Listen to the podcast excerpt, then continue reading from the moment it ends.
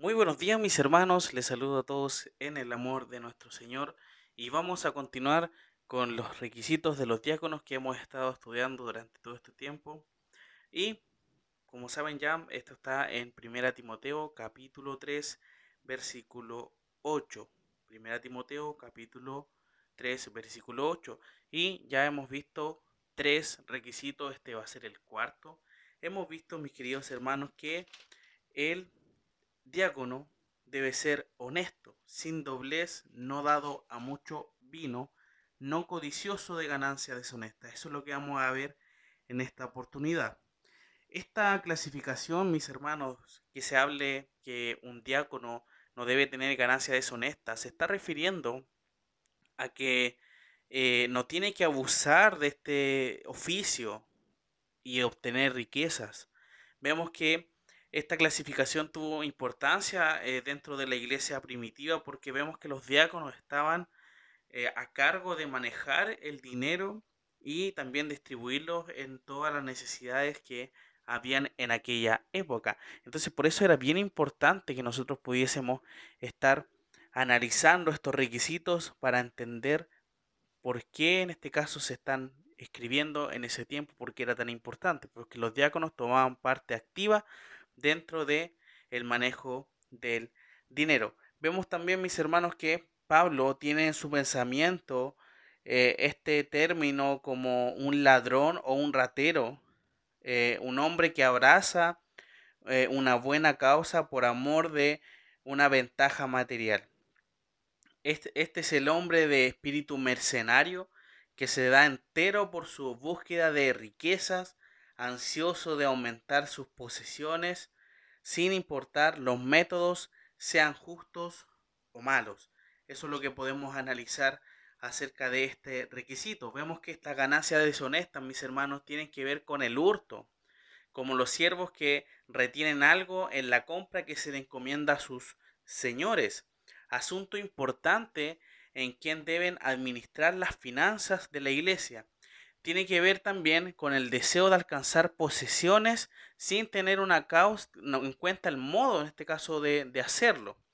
Eh, vemos que lamentablemente hay iglesias, eh, líderes que buscan lucrar personalmente eh, con este ministerio que ejercen alcanzando riquezas a costa de los miembros de la congregación, a quienes se les engaña para obtener las ofrendas que no son para el Señor, sino para el que eh, las promueve robando literalmente a inocentes, a quienes mienten astuta y perversamente. Esos son estas personas y por eso es importante que el diácono en este caso se cuide de eso, porque es importante que eh, tenga una integridad ante esta situación, ya que vemos que la sociedad o el mundo ve de tan mal forma esta situación por muchas, muchas cosas que se hicieron mal en, algunas iglesias donde vemos que el dinero eh, se les fue a las cabezas y empezaron a trabajar solamente para obtener estas ganancias de, forma eh, deshonesta. Pero vemos que el requisito aquí eh, del diácono es no ser codicioso de estas ganancias deshonestas. Vemos también donde hay diáconos en iglesias donde están a cargo del dinero eh, y esas personas tienen que tener muchísimo cuidado con el manejo del dinero porque muchas veces uno piensa y, dice, sí, estamos haciéndolo por una buena causa, pero donde no hay transparencia, donde no hay realmente un, orden, eh, muchas veces eso tiene otra, otra vista, no, no tanto como algo, eh, algo claro, si no se dan pruebas y no se dice eh, voy a ocupar el dinero para esto, entonces es bien importante que estemos atentos a esta situación. Un ejemplo en la escritura vemos claramente al eh, discípulo eh, de, Jesús, Judas, que vemos que cuando él fue ungido en Betania por, por María, por este perfume que era una especie bien, bien cara, y él, él dice, ¿por qué no, no se vendió este perfume y se los dio a los pobres? Viendo acá eh, eh, más que nada la, necesidad, el dinero en este caso. Y vemos que eh, él sustraía lo que echaba en la bolsa, se menciona también en, en Juan capítulo 12, versículo 6. también vemos em, al Simón el Mago, el libro de los Hechos, que nos habla que éste también quería obtener el poder de eh, eh, hacer orar y que venga el Espíritu Santo sobre las personas como lo hacían los, los apóstoles. Y vemos que él quería también tomar ese poder para sus ganancias. Entonces, mis hermanos, es bueno y estar atentos ante esta situación para que podamos entender y saber los peligros que pueden correr también con, esto, con este tema del dinero, que es un, es un tema muy delicado dentro de las iglesias y si, y si, y si debe llevar con, con un cuidado eh, y ser responsable ante esta situación.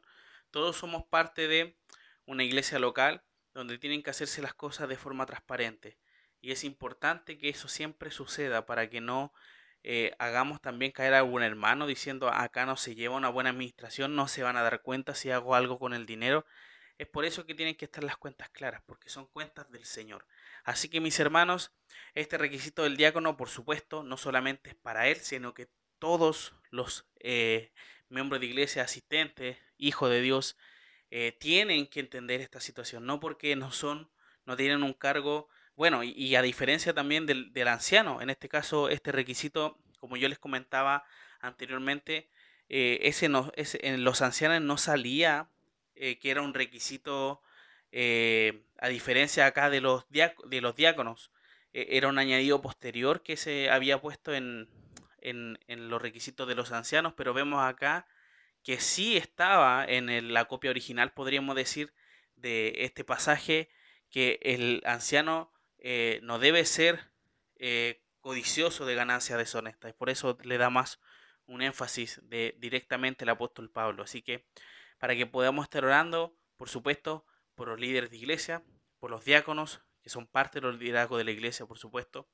y vemos que para nosotros también no tener, no tener eh, problemas con, con este tema del dinero cuando son para la hora del Señor. Vamos a tener un momento de oración.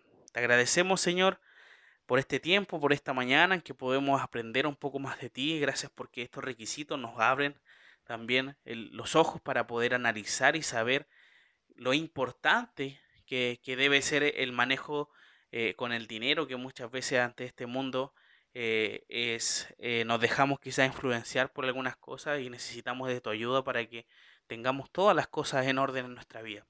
Te agradecemos porque tu palabra nos guía a poder tener precaución ante esta situación con, con el tema del dinero, Señor. Te damos muchas gracias porque podemos aprenderlo y te pedimos que nos ayudes a poder ser buenos administradores también de lo que tú nos das. En el nombre del Señor Jesucristo te damos gracias. Amén.